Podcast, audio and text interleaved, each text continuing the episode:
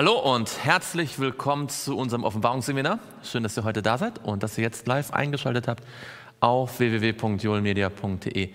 Heute geht es weiter mit der Gemeinde Philadelphia und mit einem ganz besonderen Vers, mit einer geöffneten Tür. Und da knüpfen wir ein bisschen an das an, was wir letzte Woche mit Miriam studiert haben und werden einige richtig interessante Dinge, glaube ich, rausfinden äh, mit Gottes Hilfe. Wir wollen gemeinsam beginnen mit einem Gebet und ich lade euch dazu ein, dass wir niederknien. Lieber Vater im Himmel, danke, dass wir jetzt zu dir kommen können und alle unsere Sorgen, unsere Nöte, unsere Gedanken, alles bei dir ablegen dürfen und dass wir jetzt zuhören dürfen, wie du zu uns sprichst. Herr, wir möchten dich bitten, dass nach deiner Verheißung dein Wort, das wir jetzt lesen werden, nicht leer zurückkehren wird, sondern in unseren Herzen das ausführen wird, wozu du es gesandt hast durch deinen Heiligen Geist. Wir möchten dich bitten, dass wir wirklich erfrischt, gestärkt und ermutigt werden durch unsere Zeit zusammen jetzt mit dir. Danke, dass du verheißen hast, dass du in unserer Mitte bist. Wir wollen dich in unsere Herzen einladen, in unsere Gedanken und dich besser kennenlernen. Das alles bitten wir im Namen Jesu. Amen. Wir sind in Offenbarung Kapitel 3. Wir sind bei der Gemeinde Philadelphia oder wie wir gelernt haben im griechischen Philadelphia. Aber das macht im Grunde genommen ja gar nichts aus. Ähm, wir haben gesehen, wir haben uns viel Zeit für den ersten Vers, Vers 7 äh, genommen und haben Jesus in seinen Attributen sehr ausführlich studiert. Und Vers 8 ähm, beginnt jetzt so, dass wir sagen können, kennen wir schon. Allerdings nur am Anfang. Wer mag mal Vers 8 lesen. Ich kenne deine Werke. Siehe, ich habe vor dir eine geöffnete Tür gegeben, und niemand kann sie schließen, denn du hast eine kleine Kraft und hast mein Wort bewahrt und meine Namen nicht verleugnet. Genau. Jeder Gemeinde, sagt Jesus, ich kenne deine Werke. Das haben wir jetzt in jeder Gemeinde gesehen und es wird euch nicht überraschen, wenn ich euch sage, es wird auch in der siebten Gemeinde nochmal wiederkommen. Jesus kennt unsere Werke und wir sehen daran, dass Jesus zu allen Zeiten ein Interesse auch an den Werken gehabt hat. Jesus, der uns erlöst hat, allein durch den Glauben, durch Gottes Gnade, ist derjenige, der auch ein Interesse hat an dem, was wir tun. Nun ist aber dieser Vers 8 doch relativ interessant oder äh, in gewisser Weise eigenständig, anders vielleicht ein bisschen als die anderen zuvor. Das schauen wir uns ganz kurz an. Nur noch mal so im Sinne der Wiederholung gehen wir zurück zu Offenbarung 2 und wir lesen ganz kurz die jeweils diese Ich kenne deine Werke äh, Verse an. Und ich bin mal gespannt, ob ihr den Unterschied bemerkt, der jetzt in der Gemeinde Philadelphia besteht, zu dem, was wir vorher immer so gefunden haben. Also in Offenbarung 2, Vers 2 heißt es, ich kenne deine Werke und deine Bemühungen und dein standhaftes Ausharren und dass du die Bösen nicht ertragen hast und du hast die geprüft, die behaupten, die sind Apostel und sind es nicht und hast sie als Lügner erkannt. Das ist in der ersten Gemeinde. In der zweiten Gemeinde, Vers 9. Ich kenne deine Werke und deine Drangsal und deine Armut, du bist aber reich und die Lästerung von denen, die sagen, sie seien Juden und sind es nicht, sondern eine Synagoge des Satans. Dritte Gemeinde, Vers 13. Ich kenne deine Werke und weiß, wo du wohnst, da wo der Thron des Satans ist, und dass du an meinem Namen festhältst und den Glauben an mich nicht verleugnet hast, auch in den Tagen und so weiter und so fort. Vierte Gemeinde, und zwar in Vers 19. Ich kenne deine Werke und deine Liebe und deinen Dienst und deinen Glauben und dein standhaftes Ausharren. Und ich weiß, dass deine letzten Werke mehr sind als die ersten. Ja? Also ich glaube, ihr merkt schon, wo ich hinaus drauf will. Ähm, Kapitel 3 und dort Vers, Vers 1 ich, also 1b, ich kenne deine Werke, du hast den Namen, dass du lebst und bist doch tot. Und jetzt kommt Philadelphia. Vers 8. Ich kenne deine Werke, siehe, ich habe eine geöffnete Tür vor dir gegeben. Könnt ihr das sehen? Es ist sonst immer, ich kenne deine Werke, du hast das gemacht, das war gut, es war schlecht und so weiter. Ja, es war, es war, wurde dann besser. Zum ersten Mal haben wir einen Satz hier, wo es heißt, ich kenne deine Werke, ich habe etwas getan. Das heißt, der Fokus hier in Vers 8 ist gar nicht so sehr erstmal auf dem, was die Gemeinde getan hat, sondern was Jesus getan hat. Also, halten wir mal fest, in Offenbarung 3, Vers 8, ähm, Jesus, Jesus öffnet die Tür. Ja? Und wir werden gleich sehen, natürlich hat auch die Gemeinde was getan. Aber die Werke der Gemeinde, die in diesem Vers angesprochen sind, haben, sind quasi nur eine Reaktion auf das, was Jesus getan hat.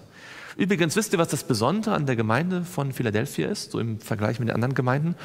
Sticht ihr durch irgendetwas heraus? Also man, man, man, man, man kann, die Gemeinden werden ja quasi ein bisschen bewertet auch. Ja? Einige schneiden besser ab, manche weniger gut, bei manchen ist es so gemischt. Wenn man jetzt so die Gemeinden so miteinander vergleicht, welchen Rang nimmt da Philadelphia an? Sie hat keinen Tadel. Sie hat keinen Tadel. Es gibt noch eine Gemeinde, die auch keinen Tadel hat, die auch ähnlich gut ist. Ja. Das war Smyrna, kann man sich gut merken. Die zweite und die vorletzte. Ja?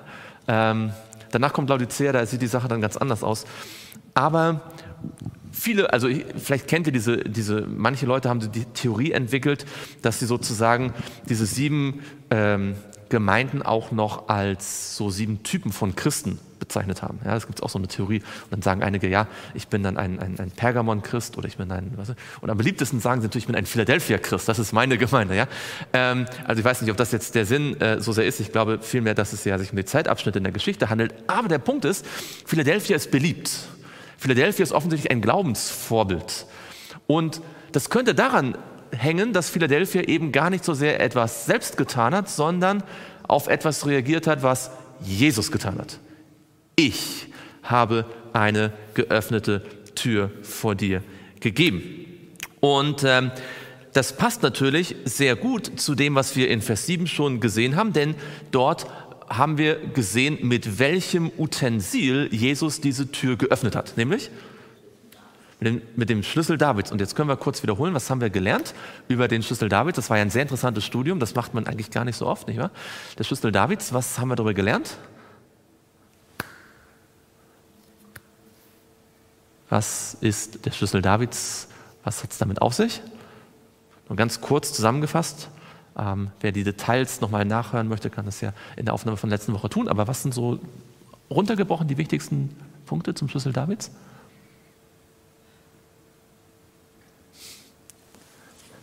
Ja? Es ging darum, dass Jesus diesen Schlüssel Davids hat und das zeigt zum einen ähm, seine königliche Majestät auch. Mhm. Ähm, es hat aber auch etwas mit dem Heiligtum auf sich, dass Jesus in dieser Zeit vom Heiligen ins Allerheiligste gegangen ist. Genau, also der Schlüssel Davids, David ist der König Israels gewesen. Ja? Ähm, ist Jesus auch ein König? Ja, wo ist der gerade König? Ja, wo, wo ist der König? Im Himmel, aber das ist ein bisschen unkonkret. Wo ist der König? Wo genau ist er? Wo befindet sich sein Thron? Im, Heiligtum. Ja? Denn der Tempel Gottes, also sozusagen da, wo Gott regiert, das ist ein, ein Tempel. Ja? Ähm, deswegen sagt der Hebräerbrief, dass Jesus ein König ist nach der Weise Melchisedeks. Und Melchisedeks hatte was für, was war besonders an Melchisedek? Er war ein Priester und ein König. Ja? Ähm, das war bei David jetzt nicht so. Aber wir dürfen nicht vergessen, also wenn Jesus den, den Schlüssel Davids hat, dann schwingt da, eben, weil er König ist, auch was Priesterliches mit ähm, oder sogar sehr Priesterliches.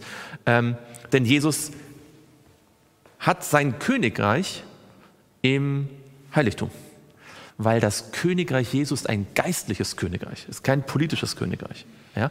Und deswegen sollen wir ja auch ein, ein Königreich von Priestern sein die wir mit dem himmlischen Heiligtum verbunden sind. Das ist das Reich Gottes. Ja, das war Jesus schon immer der König vom Reich Gottes. Genau. Und deswegen hat es natürlich etwas mit dem Heiligtum zu tun, ähm, denn im Himmel gibt es nicht ein Heiligtum und noch einen extra politischen Palast. Ja? So, es hat mit dem himmlischen Heiligtum zu tun und zwar mit einer geöffneten Tür. Und wir haben das letzte Mal schon das ein bisschen angeschaut, dass dort nämlich welche Tür geöffnet worden ist? Die zum Allerheiligsten. Warum kann es nicht die Tür zum Heiligen sein? Warum hat Jesus nicht die Tür zum Heiligen geöffnet? Hier in der Gemeinde Philadelphia. Also, wie viele Türen hatte das Heiligtum? Also, das, die Stiftshütte, das hatte zwei. Es gab noch eine Tür ganz vorne, nicht wahr? Am, am, am, zum Vorhof, genau. Aber was das Heiligtum selbst betrifft, gab es zwei Türen. Eine zum Heiligen und eine zum Allerheiligsten. In der Stiftshütte waren das gar keine Türen, das waren mehr so Vorhänge. Ja? Nachher beim Tempel Salomo war das Türen. Genau, zwei Türen. Woher wissen wir, dass Jesus nicht durch die, dass er hier nicht die erste Tür geöffnet hat zum Heiligen? Also muss, müsste nicht mal ein Bibelvers direkt dazu haben, einfach so von der Logik her. Was, was wäre denn, wenn das hier die Tür zum Heiligen wäre, die hier gemeint ist? Was würde das bedeuten? Wenn, hm? Das würde ja bedeuten, dass er vorher noch nicht als Priester im Heiligen gedient hat. Genau, das würde bedeuten, dass es bis dahin noch nicht keinen Zugang zum Heiligen gegeben hätte. Und dem widerspricht die Bibel ganz deutlich, denn, das können wir doch jetzt kurz lesen, in Hebräer steht ja, in Hebräer Kapitel 6,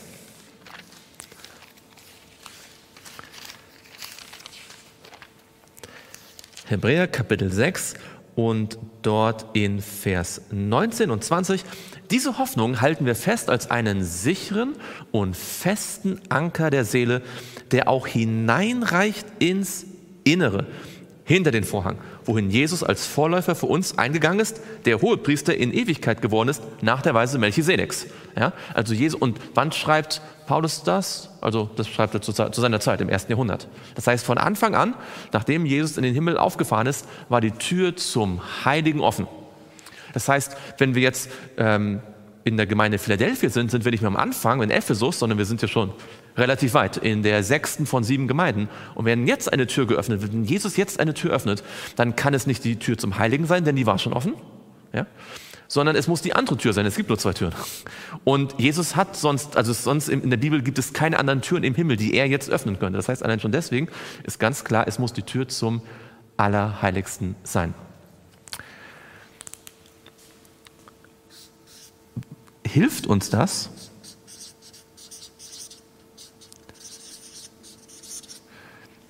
Die Gemeinde Philadelphia historisch genauer festzulegen wenn es hier heißt, dass Jesus die Tür zum Allerheiligsten im Himmel geöffnet hat.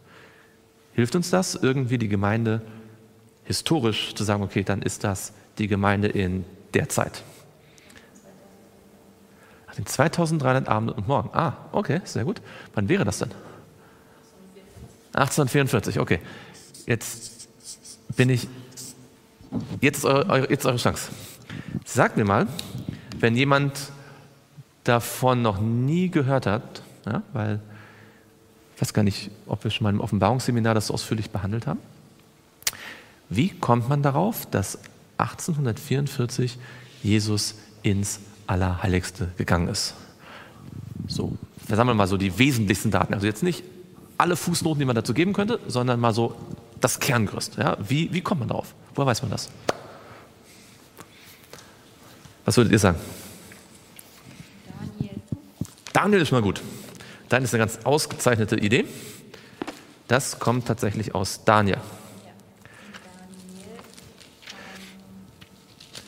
Ich wiederhole das einfach mal ganz kurz, deswegen auch für uns, weil in ich. Hm? In Daniel 8, Vers 14. Er spricht zu mir bis zu 2000 Abend und Morgen, dann wird das Heiligtum gerechtfertigt werden. Ja, okay, sehr gut. Also Daniel 8, Vers 14. Ich sammle mal ein bisschen so an Ideen. Jetzt Natürlich Daniel 8, Vers 14, das hat eine 8, eine 1 und eine 4. Aber wie kommen wir von diesem Vers zu 1844? Also ich frage euch deswegen, weil ich gemerkt habe, dass ähm, fast jeder dieses Datum kennt, aber die Herleitung dann doch irgendwie oft in Vergessenheit gerät. Und das, obwohl Ellen White mal gesagt hat, zu ihrer Zeit konnte das jedes Kind berechnen. Ja? Deswegen wollen wir uns das mal kurz nochmal so in Erinnerung rufen. Wie, wie kommt man darauf? 2000 Abend und Morgen auf 1844. Ganz kurz vielleicht, du darfst gleich weitermachen, aber ähm, das, um das nochmal in Bezug zueinander zu setzen, weil hier heißt es ja, dann wird das Heiligtum gerechtfertigt werden. Also es bezieht sich deswegen aufs Allerheiligste, weil man könnte auch sagen, dann, dann wird das Heiligtum gereinigt. Mhm.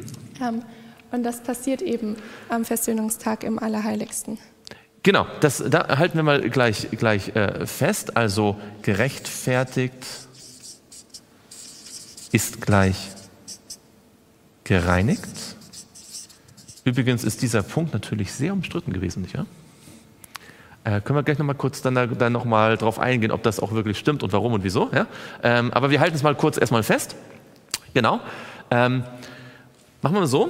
Wir, wir gucken erstmal, ob wir das Datum hinkriegen und dann gucken wir, dass wir gucken, was da passiert ist, ja, mit dem großen Versöhnungstag und so weiter. Das nämlich genau der entscheidende Punkt ist. Und woher wissen wir, dass dann da eine Tür sich öffnet und so weiter? Es ist auch bei Daniel 9. Da, da werden ja auch noch die 70 Jahrwochen und da steht auch, wann das alles anfängt. Okay, was hat Daniel 9 mit Daniel 8 zu tun? Nur ganz kurz. Also warum? Das ist ein, ein, eine Zeitspanne von den 2300 Abenden morgen, ist da so die, ähm, eine Zeitspanne, die davor noch geschehen Genau. Warum schauen wir nicht einfach Daniel 8? Warum gehen wir zu Daniel 9? Warum reicht uns nicht Daniel 8? Weil in Daniel 9 das erklärt wird. Genau. Weil da das in, Daniel, die 70 Jahrwochen. in Daniel 8 gibt es keine Erklärung. Das ist der entscheidende Punkt. Ihr wisst, Daniel hat diese Vision von dem Witter und dem Ziegenbock und dem, dem kleinen Horn und den verschiedenen Dingen und dann diesen 2300 Abend und Morgen. Und dann kommt wer und erklärt es ihm? Der Engel. Der Engel Gabriel. Und der sagt auch, ich bin Gabriel. Und der ist gekommen, um mir es zu erklären. Und erklärt er ihm den Witter? Bitte? Erklärt er ihm den Witter? Ja. Ja, er sagt, das ist Medoperzien. Erklärt er ihm den Ziegenbock? Ja. Ja. Erklärt er was über das kleine Horn? Ja. Ja. Was sagt er über die 2300 Abend und Morgen? Nicht. Er sagt, das das ist die Zeit des Endes. Wahrheit. Wahrheit, ja. Ja, das, ist die Wahrheit. Und dann äh, sagt er nichts weiter. Ja, und Daniel wird krank und muss jahrelang auf eine Erklärung warten. Das ist bei uns, wenn wir Evangelisation halten und Bibelstunden, wartet man höchstens einen Tag oder eine Woche. Dann kommt in, in der nächsten Folge geht es gleich weiter, kommt die Erklärung. Der hat jahrelang auf die Erklärung gewartet und hat dann was in Daniel 9 gemacht? Gebetet. Er hat gebetet. Gebetet und gefastet. Und hat gefastet, hat seine Sünden bekannt. Und dann Sünden heißt es, dass noch bevor er Amen gesagt hat, was ist passiert? Ist der Engel schon Welcher Engel? Der Engel, äh, Mhm. ah, wieder der Gabriel, Michael. Ne, Michael nicht. Ge Gabriel. Gabriel, genau. Der Michael Michael, kommt hat später aber ihn noch, abgelöst, damit er gehen können, konnte. Das kommt in Daniel 10. In Daniel 9 kommt derselbe Gabriel, der in Daniel 8 alles erklärt hat, kommt wieder. Und das sagt er ganz deutlich in, in Daniel 9, Vers äh, 20. Wir machen heute jetzt nur so die Vogelperspektive, Kurzvariante. Ja? Während ich noch redete und betete und meine Sünde und die Sünde meines Volkes bekannte und meine Bitte für den heiligen Berg meines Gottes vor den Herrn, meinen Gott, brachte, ja, während ich noch redete und betete, rührte mich der Mann Gabriel. Gabriel an, den ich anfangs wo im Gesicht Gesicht gesehen hatte. Was meint er mit Gesicht? in der Version. In Kapitel 8. Ja. Als ich völlig erschöpft war, um die Zeit des Abendopfers, und er unterwies mich und redete mit mir und sprach, Daniel, jetzt bin ich ausgegangen, um dich Verständnis. zu Verständnis zu lernen. Als du anfingst zu beten, erging ein Wort und ich bin gekommen, es dir zu verkünden, denn du bist ein viel geliebter, auch ganz toll, haben wir nicht die Zeit jetzt darüber zu denk- nachzudenken, aber so achte nun auf das Wort und lernen. Verstehe das Gesicht. verstehe das? Gesicht. Gesicht. Welches Gesicht? Das am Anfang. Ja, von, aus, aus Kapitel 8. Ganz genau. So, und dann sagt er was in Vers 24. Was ist dann die, die, die Idee? Er erklärt, dass über sein Volk 70 Wochen bestimmt sind. Genau, bleiben wir kurz da. Wer ist sein Volk? Die Israel, also die Israel. Israel. Und die heilige Stadt ist Jerusalem. Jerusalem. Und über die ist was jetzt? Sie sind 70 Wochen 70 Wochen. bestimmt. Was heißt denn bestimmt? Warum sind 70 Wochen bestimmt? Da können sie umkehren, beziehungsweise sie können, ähm, ist nochmal Ja, so eine ja. Gnadenzeit. Ich, ich, ich will noch, du hast was schon gesagt, diese, diese 70 Wochen sind da irgendwie so Abgeschnitten. Ja, genau. Und das hängt an dem Wort bestimmt. Das Wort, das könnt ihr euch mal, mal merken, das Wort Nachtak, das kommt eigentlich von dem hebräischen Chatak. Und Chatak heißt Abgeschnitten. abschneiden. Chatak. Ja, Chatak. So. Und das heißt, das wird davon abgeschnitten. Die Idee ist eigentlich, stell dir vor, du hast ein, ein, ein Laib Brot und ich möchte und ich schneide etwas ab, um es dir zu geben. Dann sage ich also, das ist das Brot und dieser Teil ist für dich bestimmt. Und um es dir zu geben, weil es für dich bestimmt ist und nicht für mich, schneide ich es ab. Ja, das ist so die Idee. Deswegen, weil abschneiden und bestimmen klingt erstmal ein bisschen unterschiedlich, aber ich schneide es ab, weil es für dich bestimmt ist. Ja, das wird so da abgetrennt. Genau, das ist für die bestimmt. Ähm, 70 Wochen sind wie viele Tage? 490. 90, sehr gut. Und Ein Jahr. Steht für? Ein, ein Tag. Tag, sehr gut. Und das wissen wir woher? 490 Jahre. Aus? Das kommt aus? Ähm, ich, ich grill euch heute, aber das ist nicht so schlimm. Ja, genau. Hesekiel, genau. Hesekiel 4, Vers 6. Hesekiel 4, Vers 6, ganz genau. Ähm, 490 Jahre werden hier abgeschnitten und da haben wir 2300. Und das große Problem an den 2300 ist natürlich, dass es keinen Anfangszeitpunkt in Daniel 8 gibt. Ja? Den gibt es jetzt in Daniel Nein. 9. Und wo finden wir den? Ähm, in 25, Vers 25.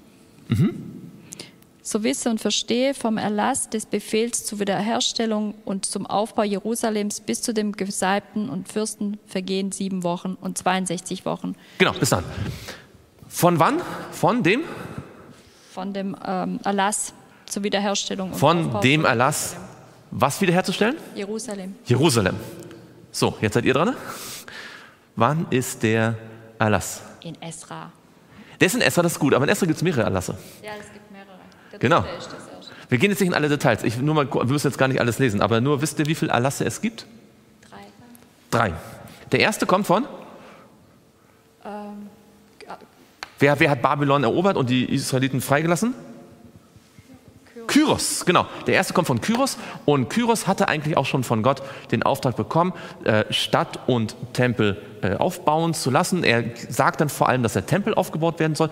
Wen hat er nach Jerusalem geschickt? Wer hat sie angeleitet? Zerubabel, genau, Zerubabel. Zerubabel, Zerubabel und Jeschua, die gehen dahin und das ist der erste Befehl. Ja? Ähm, dann könnt ihr euch erinnern, es gibt Probleme, ja? Streit, also Entmutigung, Probleme von außen. Das Ganze hört auf, kommt zum Stillstand und dann kommen welche beiden Propheten und ermutigen Zerubabel weiterzumachen? Haggai und Zachariah und dann, dann, dann fragen sie auch, na, kommen, kommen ja die, die, die, die, die, äh, ähm, die, die Beamten der, der Perser und fragen, warum macht ihr das weiter? Und die sagen, ja, Kyros hat uns erlaubt. Und dann fragen sie dann beim König nach, ob sie weiterbauen dürfen. Und das ist welcher König, der dann den zweiten Erlass gibt und sagt, ihr dürft weiterbauen. Das ist der König, das ist in Esra 6, also der erste Erlass war in Esra 1, der zweite ist in Esra 6 und das ist der König Darius. Ja, nicht Darius der Meder aus, aus Daniel 6, das ist ein anderer, sondern Darius der Große, der findet in, einer seiner, in seiner Sommerresidenz in, in Ekbatana, in, in Achmeta, wie es in der Bibel heißt, findet er diesen Befehl von Kyros und sagt, okay, weiterbauen, weiterbauen. Ja, das ist der zweite Befehl. Und das ist 520 vor Christus. Und dann gibt es noch einen dritten Befehl. Und der ist nicht in Esra 1 und nicht in Esra 6, sondern in Esra 7. Sehr gut. Ähm, und wer gibt diesen Befehl? Artaxerxes. Artaxerxes ausgeteilt. Das ist nämlich der Enkel von Darius. Ähm, der Sohn von, wer war dazwischen noch? Zwischen Darius und Artaxerxes war? Xerxes. Ja, und Xerxes ist der, der, der Esther geheiratet hat, nicht wahr? Ähm, nur so ein bisschen so ähm, persische Geschichte 101. Ähm, ihr seid gut, ihr macht das gut.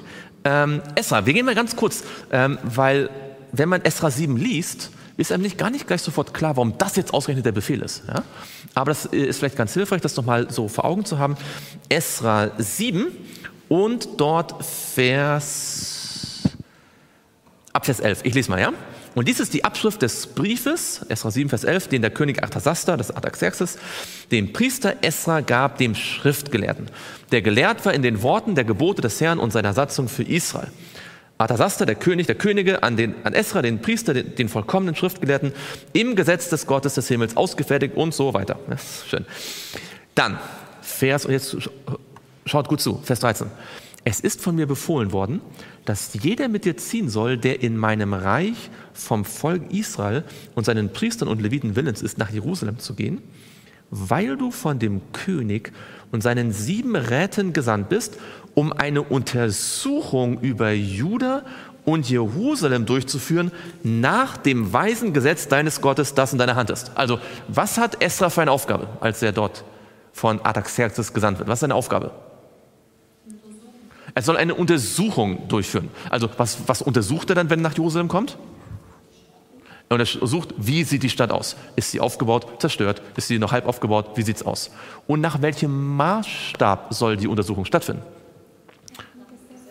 Nach dem Wort Gottes. Er soll also, Artaxerxes sagt, du gehst, nach, also alle wissen ja, Jerusalem ist noch nicht ganz fertig.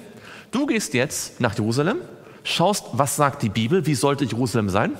Und dann guckst du, ob das so ist. Ne? Und dann kriegst du Geld und dann kannst du halt so arbeiten, dass das, was dort ist, mit dem übereinstimmt, was hier steht. Was hatte denn die Bibel gesagt? Was sollte mit Jerusalem geschehen? Sollte aufgebaut werden. Ja, steht schon bei Jesaja und natürlich dann auch bei Daniel. Es sollte aufgebaut werden. Das heißt, Esra bekommt sozusagen das Vorrecht, Er kann nach Jerusalem gehen und kann alles machen, was notwendig ist, damit Jerusalem wieder so ist, wie es die Bibel sagt. Das ist der Befehl, Jerusalem komplett wieder aufzubauen. Das ist der dritte Befehl. In welchem Jahr von Artaxerxes wurde der gegeben? In wievielten Regierungsjahr? Im, in, in welchem, also im ersten, zweiten, dritten, vierten, fünften, sechsten, siebten, achten, neunten, zehnten? Im siebten, siebten Regierungsjahr. Ne? Das kann man lesen in Vers ähm, 7. In Esra 7, Vers 7 steht, dass es das siebte Regierungsjahr gewesen ist. Ja? Kann man sich gut merken. Esra 7, Vers 7, siebte Regierungsjahr. Was noch viel interessanter für uns ist, wann ist das siebte Regierungsjahr?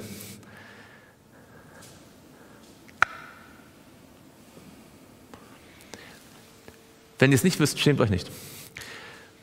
Seit ungefähr seit einem Jahr, über einem Jahr, haben wir jetzt ein Autokennzeichen, wo diese Zahl draufsteht. Und ich habe schon ganz, ganz viele Geschwister, also da steht Esra drauf, ne? und dann stehen drei Zahlen. Und ganz, ganz, ganz, ganz, ganz, ganz viele Geschwister. Fangen wir, ist das Esra? Hm? Also Kapitel so und so. Ja? Und ihr glaubt gar nicht, wie viele diese, diese Zahl sehen und keinerlei Verbindung zu dieser Prophezeiung bringen. Wir hatten vorher das Kennzeichen 1844. Ja? Das hat jeder gewusst. Ja? Jeder kennt 1844, aber den Anfangspunkt kennt irgendwie keiner. Deswegen wiederholen wir das. Es ist das Jahr 457 vor Christus. 457. Also eigentlich muss man als Adventist nicht viele Geschichtsdaten kennen, das ist nicht so schlimm. Aber das hier ist eigentlich ungefähr genauso wichtig wie 1844. 457. 1844. Ja? Ähm, das versucht euch mal richtig gut zu merken. Jeden Tag, 457, 457 vor Christus. es kommt der Zeitpunkt, wo wir vielleicht alle mal äh, erklären müssen, warum wir das glauben, was wir glauben. Ja? Und äh, da, diese Sache hier ist sozusagen einer der absoluten Pfeiler der Adventgemeinde, der Adventbotschaft, überhaupt. Jetzt haben wir nicht die Zeit, alle Details hier anzuschauen, aber ihr wisst, es gibt hier noch mehrere andere Daten in Daniel 9. Was sind die anderen Daten, die es hier noch gibt? Was, was aus dem Kopf? Jesu Taufe, wo er gesalbt wird als der Messias. Mit dem, womit ist er gesalbt worden? Womit ist er gesalbt worden? Mit dem Heiligen Geist bei seiner Taufe. Das war im Jahre 27, genau. Und ähm, dreieinhalb Jahre später, im Jahre 31, ist er gekreuzigt worden, genau, und auferstanden in den Himmel gefahren. Und dann nochmal dreieinhalb Jahre später, im Jahre 34, war die Steinigung von Stephanus und dort endet die Zeit, in der das Volk Israel das besondere Volk Gottes ist. Ja? Und deswegen sind auch alle Leute, die jetzt denken, dass die jetzige ähm, Auseinandersetzung zwischen Israel und Hamas etwas mit der Bibelprophetie zu tun hat, ähm, daneben, ja? weil sie verstehen nicht Chatak. Chatak ja? ähm, so schlimm das ist, ja, ist gar keine Frage. Es ist eine Erfüllung der Prophetie, aber von Matthäus 24, nicht von irgendwelchen Israel-Prophezeiungen oder so. Genau. Jetzt, warum ich das noch kurz mal erwähne, ist, worum geht es bei der Prophet, bei diesem Datum, beim Datum 27? Da geht es worum? Es geht darum, dass Jesus als Messias seinen Dienst beginnt. Er predigt, er lehrt, er heilt. Worum geht es im Jahr, Vers, äh, im Jahr 31? Es geht darum, Jesus stirbt mit und für meine Sünden, steht auf, besiegt den Tod und, und ermöglicht Erlösung für alle Menschen. Worum geht es im Jahre 34? Also das einmal ist Juden, aber das ist sozusagen nur die negative Seite, positiv formuliert. Genau, das, was Jesus gelehrt, gepredigt und gehalten hat und die Botschaft, dass er für all unsere Sünden gestorben ist, geht in die ganze Welt. Ja?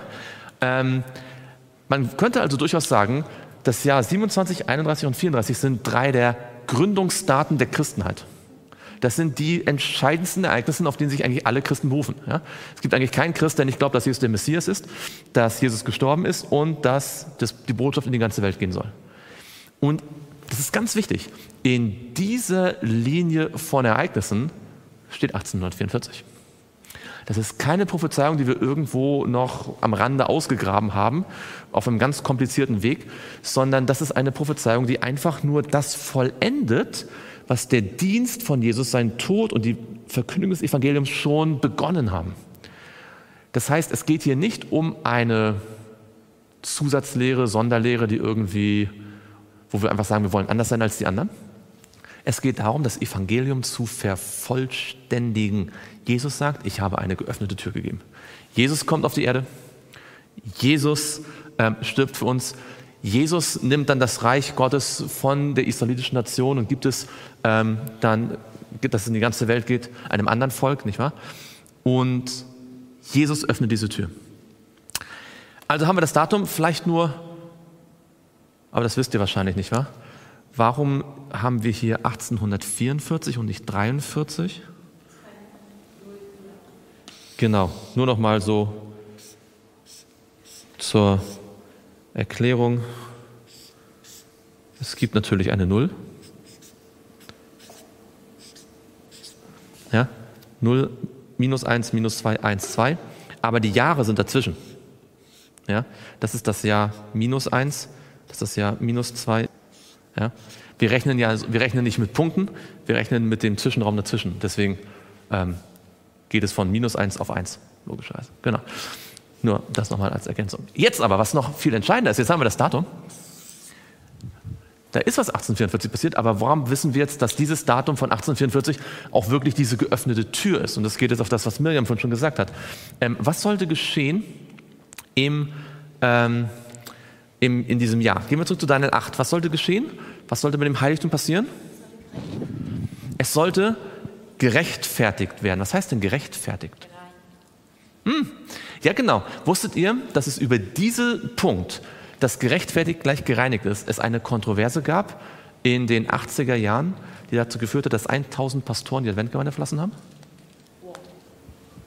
Nie gehört? Desmond Ford? Ford-Krise?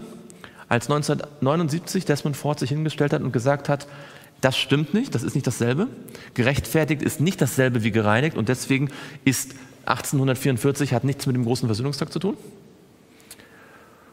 weil das sind tatsächlich zwei verschiedene Worte. Das Wort gerechtfertigt ist nicht dasselbe wie das Wort gereinigt. Warum glauben wir also, dass gerechtfertigt und gereinigt dasselbe sind? Es sind auf jeden Fall zwei verschiedene Worte. Und Desmond Ford hat gesagt, ihr könnt doch nicht einfach jetzt die Worte nebeneinander schmeißen und sagen, es ist alles das Gleiche.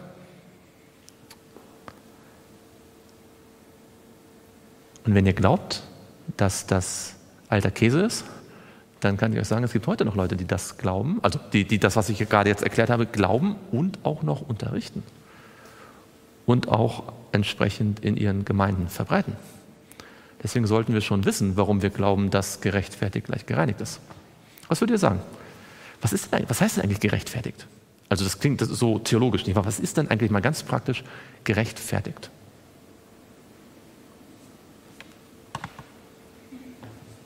Kommt doch oft vor, nicht wahr? Die Rechtfertigung durch den Glauben zum Beispiel.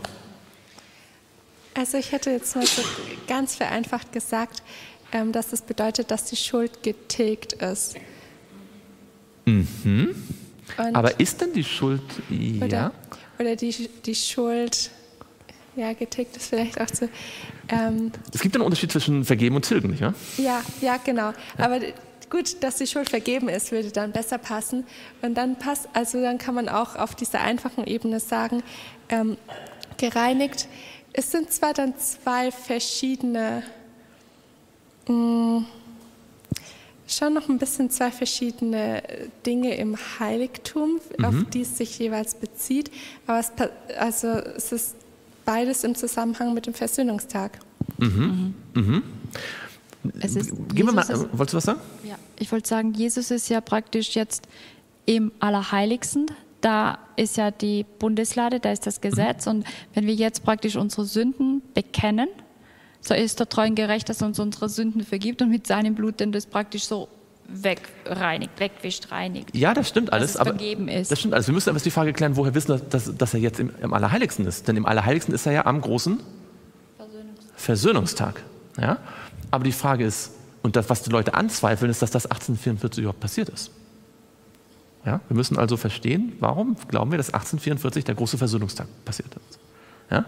Und also erstmal die Frage rechtfertigen, wenn wir jetzt mal nicht ans Heiligtum denken, sondern nur allgemein an rechtfertigen, wer wird normalerweise in der Bibel immer gerechtfertigt? Wer wird gerechtfertigt? Hm? Der muss seine Sünde bekennen Der Sünder wird gerechtfertigt. Genau. Ich werde gerechtfertigt durch das Blut von Jesus. Gerechtfertigung ist ein anderer Begriff für Vergebung. Ich habe Sünde, das heißt, ich bin nicht im Recht. Ich bin im Unrecht, weil Sünde ist Gerechtlos also Gesetzlosigkeit. Wenn Gott mich gerecht, wenn er mich rechtfertigt, dann vergibt er meine Sünde und ich stehe wieder vor dem Gesetz rein da. Und das Interessante ist, das sind sozusagen zwei, also bei der Erlösung ist es ja so, wenn Gott mir vergibt, reinigt er mich auch? Oder vergibt er mir und lässt er mich schmutzig? Genau, und das ist ein wichtiger Punkt. Das, was sozusagen die Theologen hier ständig dis diskutiert haben, wird völlig überflüssig, wenn man an die eigene Erlösung denkt. Wenn Gott mir vergibt, dann reinigt er mich auch.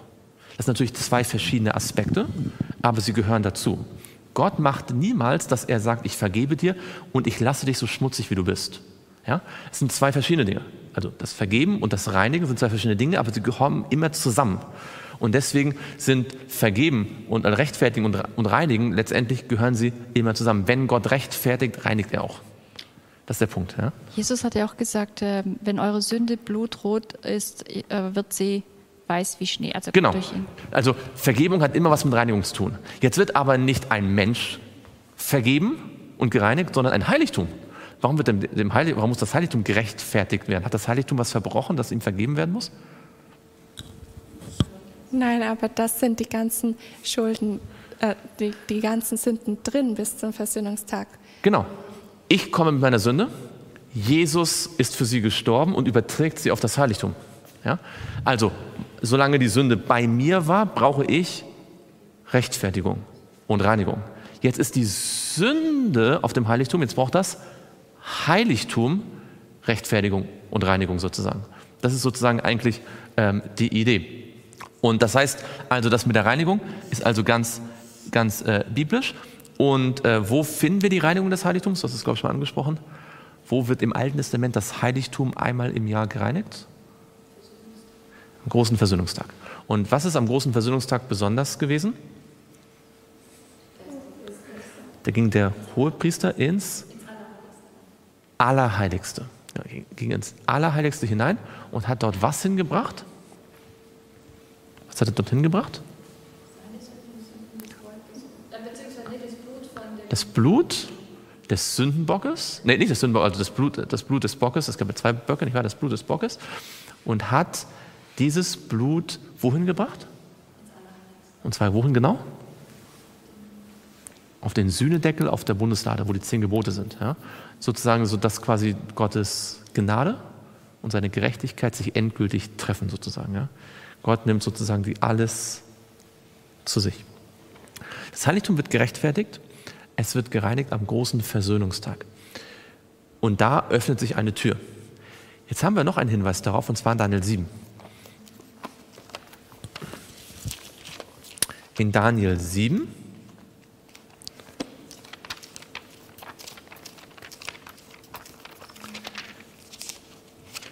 und dort in Vers 9 und 10. Wer mag das mal lesen?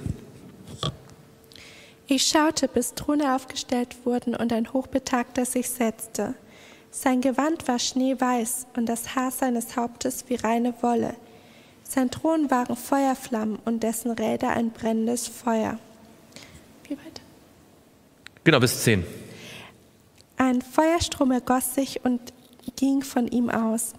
Tausendmal Tausende dienten ihm und zehntausendmal Zehntausende standen vor ihm. Das Gericht setzte sich und die Bücher wurden geöffnet. Genau. Hier finden wir was für eine Szene? Eine, eine Gerichtsszene. Wer ist derjenige, der dort beschrieben wird? Gewand weiß wie Schnee, Haar seines Hauptes wie reine Wolle. Wer ist das? Das ist?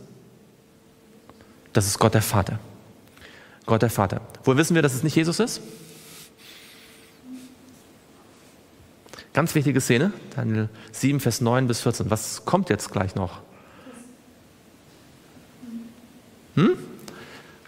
Woher wissen wir, dass das in Vers 9 nicht Jesus ist? Er kommt in Vers 13. Und wie wird er genannt? Er wird genannt der, der Sohn des Menschen. Und er wird vor den Alten gebracht. Er wird also vor den Vater gebracht. Und was bekommt er dort? Er bekommt die Königsherrschaft über alle Nationen, Völker, Stämme und Sprachen, wird zum König gekrönt und dann, und das ist ganz wichtig, was passiert, das steht nicht mehr hier, aber was passiert, wenn er als König gekrönt ist, als König der Könige? Was macht er dann? Ja, er herrscht, genau, das stimmt, aber was macht er dann? Er, er holt seine Untertanen zu sich in sein Herrschaftsgebiet. Denn wo sind seine Untertanen? auf der Erde. Und was ist mit seinen Untertanen? Seine Untertanen werden angegriffen von den Endzeitmächten. Deswegen kommt Jesus als ein Feldherr mit seiner ganzen Armee und rettet seine Untertanen in sein Reich. Ja, bis er dann später einmal die ganze Erde mit uns äh, neu bevölkert. Aber Jesus wird zum König gekrönt und zwar vor der Wiederkunft. Nicht wahr? Weil wenn er kommt, ist er König der König und Herr der Herren. Und deswegen müssen wir alle Völker darauf vorbereiten und deswegen predigen wir eine Botschaft an alle Nationen, Völker, Stämme und Sprachen. Ja, fürchtet Gott und gebt ihm die Ehre, denn die Stunde seines Gerichts ist gekommen. Habt ihr Vers 9 gesehen? Ich schaute, bis Throne aufgestellt wurden. Was heißt denn das? Erstens mehrere, sehr gut, genau, also für Gott Vater. Genau, wenn ich diesen Stuhl hierhin aufstelle, dann heißt das, er war vorher noch nicht hier. Er war woanders. Ja? Das heißt, der Stuhl hat sich bewegt. Der Stuhl ist nicht plötzlich entstanden, das ist kein magischer Akt, so plötzlich war da ein Stuhl, ähm, sondern ein Stuhl, den es schon gab, der hat sich bewegt. Er wurde hier aufgestellt. Wenn also Throne aufgestellt worden sind, das heißt, die Throne waren, sie waren vorher woanders. Wo war denn der Thron Gottes zur Zeit der Apostel und der weiteren Jahrhunderte der Christenheit? Wo war der Thron Gottes? haben wir noch nicht studiert, kommt noch in, in Offenbarung 4. Aber wo ist der Thron Gottes, als Johannes ihn sieht zu seiner Zeit?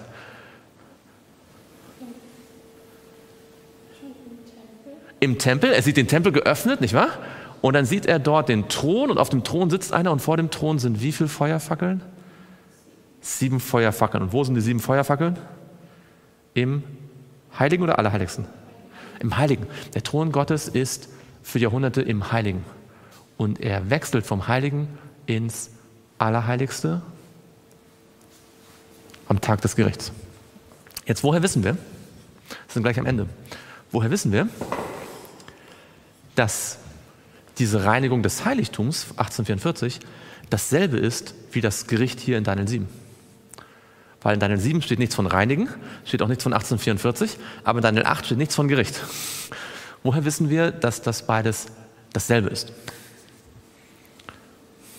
Ich weiß, ich stelle heute viele Fragen, aber es ist wichtig. Das ist so, wir, wir müssen uns mal wieder daran äh, uns erinnern, was so die, äh, das, das Rückgrat unserer Botschaft ist. Ja? Das äh, sollte man ab und zu sich wieder vor Augen führen. Woher wissen wir das? Nee, wir bleiben einfach hier in Daniel. Woher wissen wir das? Dass das das Gleiche ist. Das hat mit einem ganz, ganz wesentlichen Merkmal des Buches Daniels zu tun, wie das Buch Daniel geschrieben ist. Nämlich, wie ist es geschrieben? Wir haben eine Vision, dann haben wir noch eine Vision, wir haben noch eine Vision und wenn man die Visionen miteinander vergleicht, was merkt man dann? Wenn man die, die Visionen wiederholen sich mit mehr Details, oder? Daniel 2, Babylon, Persien, Griechenland, Rom, was dann?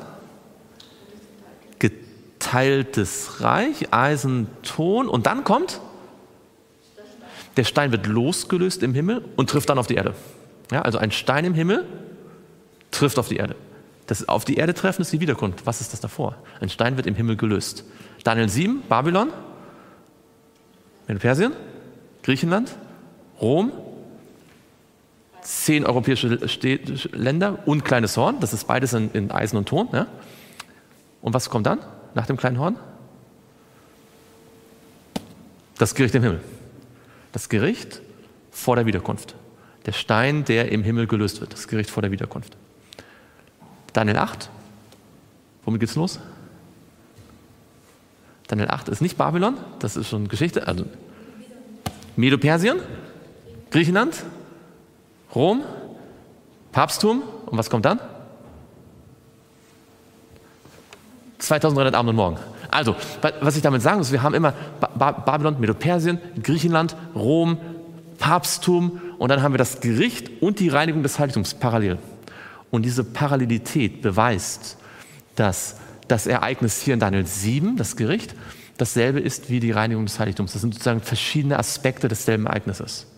Man muss sie dann zusammendenken. Man muss Daniel 7 und Daniel 8 miteinander verbinden. Das Gericht und die, ähm, deswegen sagt es die Stunde, Daniel 8, seines Gerichts, Daniel 7. Ja? Ähm, ganz wichtig, dass wir das uns nochmal ein bisschen vor Augen führen. Zum Schluss. Ähm, gab es Leute, die auf dieses Datum gewartet haben, die das ausgerechnet haben? Also erstmal gab es nicht so viele, weil die meisten haben nicht auf 1844 gewartet, sondern auf 1843, weil die das ja noch nicht so richtig durch, durchdacht hatten, nicht wahr?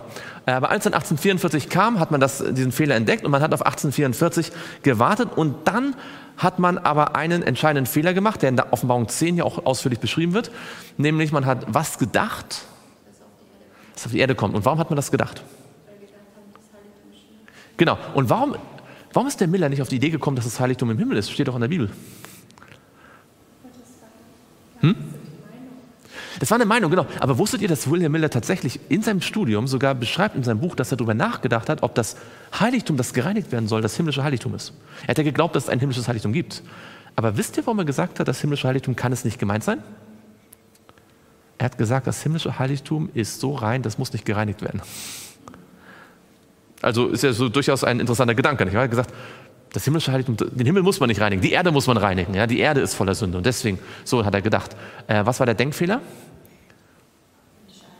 Diese, unsere Sünden kommen tatsächlich ins himmlische Heiligtum. Gott nimmt ja den, unseren Schmutz in, unser, in seine eigene Wohnung sozusagen. Das war der Denkfehler.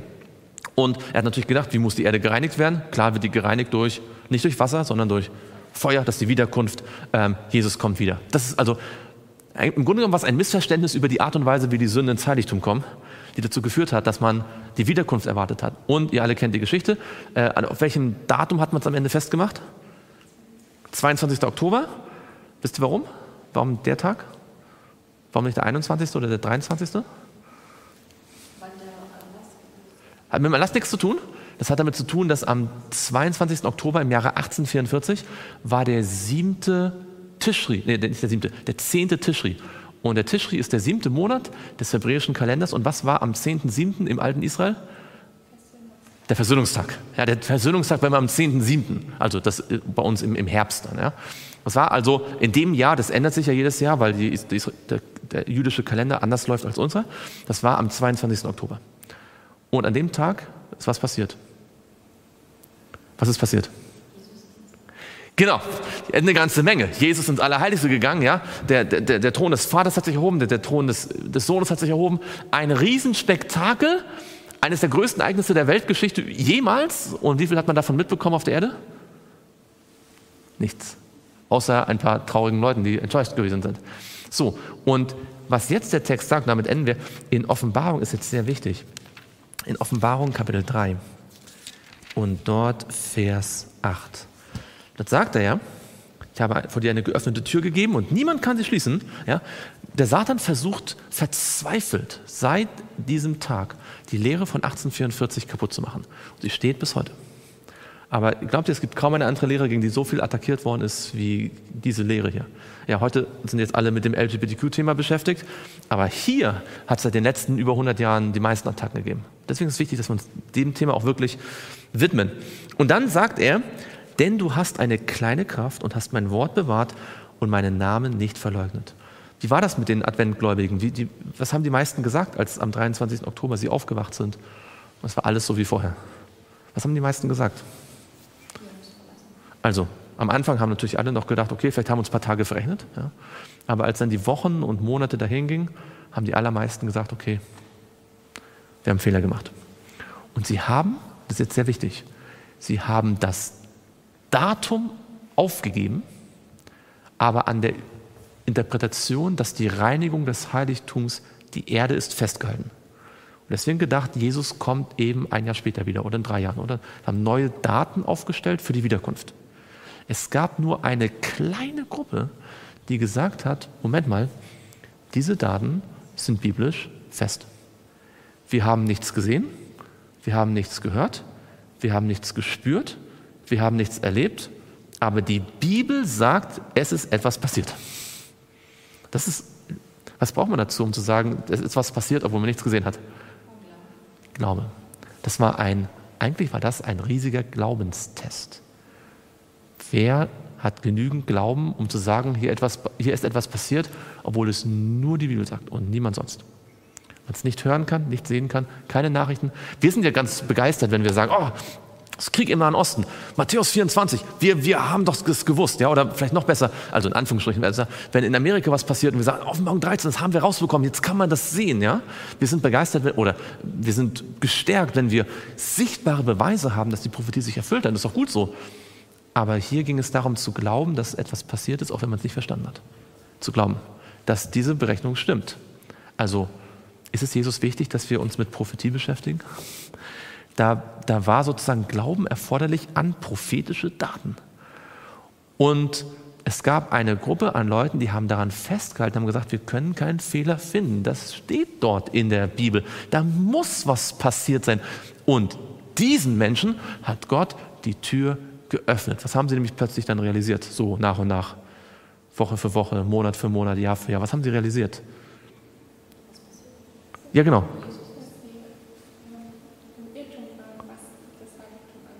Sie haben realisiert, dass Heiligtum Heiligtum meint und nicht Heiligtum Erde meint. Sie haben realisiert, Jesus ist wirklich ins Allerheiligste des himmlischen Heiligtums gegangen und dort wird er bald zum König gekrönt und dann kommt er wieder. Er muss erst zum König gekrönt werden im Gericht, bevor er wiederkommen kann. Es gibt ein Gericht vor der Wiederkunft. Das Heiligtum muss gereinigt werden. Er ist jetzt dort und das haben sie dann bekannt. Könnt ihr sehen, was hier steht in Vers 8? Du hast mein Wort bewahrt. Zum Schluss möchte ich mit euch ganz wenige Verse lesen, die uns die Frage stellen, warum haben sie an diesem Wort festgehalten? Weil, glaubt ihr, dass so eine Zeit auch mal wiederkommt? Es wird zwar keine Zeit mehr mit Zeitprophezeiung kommen, es wird eine Zeit kommen, Ellen White sagt, es wird eine Zeit kommen, wo es so aussieht, als ob Gott selbst uns in den Rücken fällt. Eine Zeit, wo wir nicht mehr unseren eigenen Augen vertrauen können.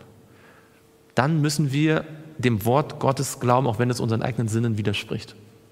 Ja, ihr wisst vielleicht, sie spricht auch davon, dass, dass tote Verwandte auf unserer Couch sitzen werden, oder also jetzt mit meinen Worten. Ne? Woher kommt diese, diese, diese, oder diese Bereitschaft, das Wort Gottes zu bewahren? Schaut mit mir in Johannes 14. Johannes 14. Diese Formulierung, das Wort zu bewahren, kommt bei Johannes häufiger vor. Johannes 14 und dort Johannes 14, Vers 23 und 24. Jesus antwortete und sprach zu ihm, wenn jemand mich liebt, so wird er was machen. Dein Wort befolgen und mein Vater wird ihn lieben. Wir werden zu ihm kommen und Wohnung bei ihm machen. Wer mich nicht liebt, der befolgt meine Worte nicht. Das Wort, das ihr hört, ist nicht mein, sondern des Vaters, der mich gesandt hat. Was ist das Entscheidende, um am Wort Gottes, am Wort Jesu zu bleiben? Die Liebe zu ihm. Die Liebe zu ihm. Noch ein Johannes 17, ähm, Lesen wir 1. Johannes 2, Vers 5. Gehen wir zu 1. Johannes 2, Vers 5. Das klingt vielleicht erstmal äh, erstaunlich, aber 1844 hat die Liebe der Menschen getestet. Es war ein Liebestest. Test der Liebe, Test des Glaubens. Nicht einfach nur eine Datenschlacht und, und Geschichtsstunde. Ein Test für Liebe und Glauben. 1. Johannes 2 und dort Vers 5. Wer aber sein Wort hält, in dem ist wahrhaftig was vollkommen geworden? Die Liebe Gottes vollkommen geworden. Daran erkennen wir, dass wir in ihm sind. Wie hat Gabriel den Daniel nochmal genannt, der all diese Dinge hier vorher gesagt hat? Du bist ein viel Geliebter. Könnt ihr sehen, wie eng die Liebe Gottes und die Prophetie zusammengehen? Hört niemals auf die Leute, die das irgendwie trennen wollen. Die haben keine Ahnung. Wenn jemand sagt, rede nicht so viel über die Prophetie, rede mehr über die Liebe Gottes, dann dürft ihr sagen, das geht gar nicht. Man kann doch nicht trennen, was zusammengehört. Es ist eine und dasselbe. Ähm, gerade hier zeigt sich die Liebe zum Wort, die Liebe zu Jesus. Da gab es also Menschen, die haben den Namen Jesu nicht verleugnet. Als Jesus, schaut mal, versetzen uns mal kurz in die Lage der Engel, okay? Die Engel warten seit ungefähr, haben seit etwas mehr als 1800 Jahren darauf gewartet, dass Jesus ins Allerheiligste geht. Ja? Wir versuchen uns mal vorzustellen, hier auf der Erde war es natürlich trist, nicht weil im Gewahrt ist nichts passiert. Im Himmel, riesige Chöre, ähm, die Vertreter aller ungefallenen Welten, alle sind dabei, als der, der Vater und der Sohn ihren Herrschaftssitz verlagern vom Heiligen, also es muss ja viel größer sein als im Salomonischen Tempel, nicht wahr? Eine riesige Sache, Millionen, Milliarden Engel dabei. Und Jesus kommt dort jetzt als Hohepriester ins Allerheiligste. Und dann ist die Frage, wie viele von seinen Nachfolgern freuen sich darüber? Wie viele gehen mit ihm mit im Glauben? Wie viele sagen, ja, Jesus, unser Erlöser, ist im Allerheiligsten? Und dann schaut man auf die Erde und was sieht man? Fast niemand. Die meisten glauben nicht, dass er im Allerheiligsten ist oder sie glauben, äh, wir haben ganz den Glauben aufgegeben. Und man muss schon richtig suchen, bis man überhaupt jemanden findet, der sagt, ich glaube, er ist dort, wo die, und woher wo man Leute findet, die der Bibel genügend glauben, um Jesus dort zu bekennen, wo er ist. Schaut mit mir Matthäus 10. Ich verspreche, das ist der letzte Vers. Aber die, das ja? heißt, die Geschichte wiederholt sich, denn als Jesus geboren wurde, wie viele hm. haben da? Hm. Mhm. Ja, ja, ja, ja, ja, sehr gut. Matthäus 10, das ist mein Taufvers. Deswegen müssen wir den jetzt noch lesen. Und ihr werdet gleich sehen, was das äh, für eine kraftvolle Bedeutung hat. Matthäus 10, Vers 32 und 33. Jeder nun, der sich zu mir bekennt vor den Menschen, zu dem werde auch ich mich bekennen vor meinem Vater im Himmel. Nämlich als, in welcher Funktion? Als hohe Priester, oder? Wer mich aber verleugnet vor den Menschen, dem werde auch ich verleugnen vor meinem Vater im Himmel. Das heißt, als Jesus ins Allerheiligste geht, möchte er im Allerheiligsten für die Menschen eintreten. Aber für wen wird er eintreten? Er wird im Allerheiligsten für die Menschen eintreten, die auf der Erde vor den Menschen bekennen, dass Jesus im Allerheiligsten ist. Denn der, der bekennt, dass Jesus im Allerheiligsten ist und sich trotz der ganzen äh, Kritik und trotz, also seid ihr dann nicht wahr, fanatisch und warum glaubt ihr, dass was passiert ist? Es war doch gar nichts, gebt euch euren Fehler zu, nicht wahr? Wer an dem Wort Gottes festhält, gegen die eigenen Sinne und bekennt, Jesus ist im Allerheiligsten. Zudem bekennt sich Jesus, der im Allerheiligsten ist. Und deswegen ist die Botschaft von 1844 wirklich wichtig. Und deswegen ist das nicht einfach nur so ein Nebenpunkt, sondern sie unterscheidet uns fundamental jetzt von allen anderen christlichen Kirchen, die Jesus nicht im Allerheiligsten bekennen. Und deswegen ruft Jesus Menschen aus allen Kirchen heraus, damit sie auch Jesus im Allerheiligsten bekennen, dort wo er ist. Damit sie verstehen, was er jetzt macht, damit, er sich, damit sie uns sich vorbereiten auf die Wiederkunft, auf die er sich auch vorbereitet. Jesus bereitet sich auf die Wiederkunft vor, wir wollen uns auf die Wiederkunft vorbereiten. Jesus bekennt mich im Allerheiligsten. Ich möchte ihn bekennen im Allerheiligsten. Jesus ist dort, wo die zehn Gebote ist. Ich möchte dort sein, wo die zehn Gebote sind. Jesus bringt das Blut auf die Bundeslade. Ich möchte, dass das Blut Jesu auch auf mein Herz kommt. mein Herz verändert. So könnte man weitergehen. Wir bekennen Jesus im Allerheiligsten. Jesus bekennt sich im Allerheiligsten zu uns. Er sagt, es waren zwar nur wenige, es sind noch heute nur wenige, also mehr als damals, ja. Wir haben eine kleine Kraft, aber sie werden nicht getadelt, sie haben das Wort bewahrt. Und am Ende wird es so sein, gerettet werden die, die Jesus so sehr lieben, dass sie an dem geschriebenen Wort Gottes festhalten, egal was der Rest der Welt sagt. Egal was alle anderen sagen. Egal was vielleicht auch die ehemaligen Freunde und Geschwister sagen. Die aus Liebe zu Jesus am Wort festhalten. Wollen uns das heute vornehmen? Heute festhalten? Heute Jesus bekennen? Er bekennt sich zu uns. Wollen wir noch gemeinsam niederknien und beten?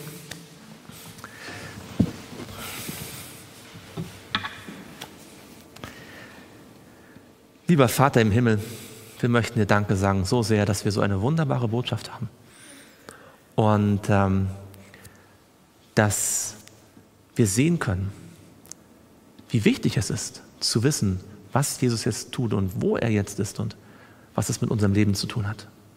Herr, wir möchten dir Danke sagen, dass wir immer die Gelegenheit bekommen, immer wieder neu uns mit diesen Dingen zu beschäftigen, sie zu wiederholen, damit wir in unserem Glauben gefestigt werden. Dass es nicht nur abstrakte Zahlen sind und trockene Theorien, sondern eine lebendige Hoffnung, die uns zeigt und erklärt, dass es ja nicht auf unsere Werke ankommt, sondern darauf, dass wir deinen Werken glauben und dass wir in deinen Werken folgen, die du schon bereitet hast für uns. Und Herr, wir wollen dir glauben, wir wollen an deinem Wort festhalten, wir wollen deinen Namen bekennen und nicht verleugnen vor den Menschen. Und danken dir, dass du auch heute zu uns gesprochen hast durch dein Wort. Hab Dank dafür von ganzem Herzen. Amen.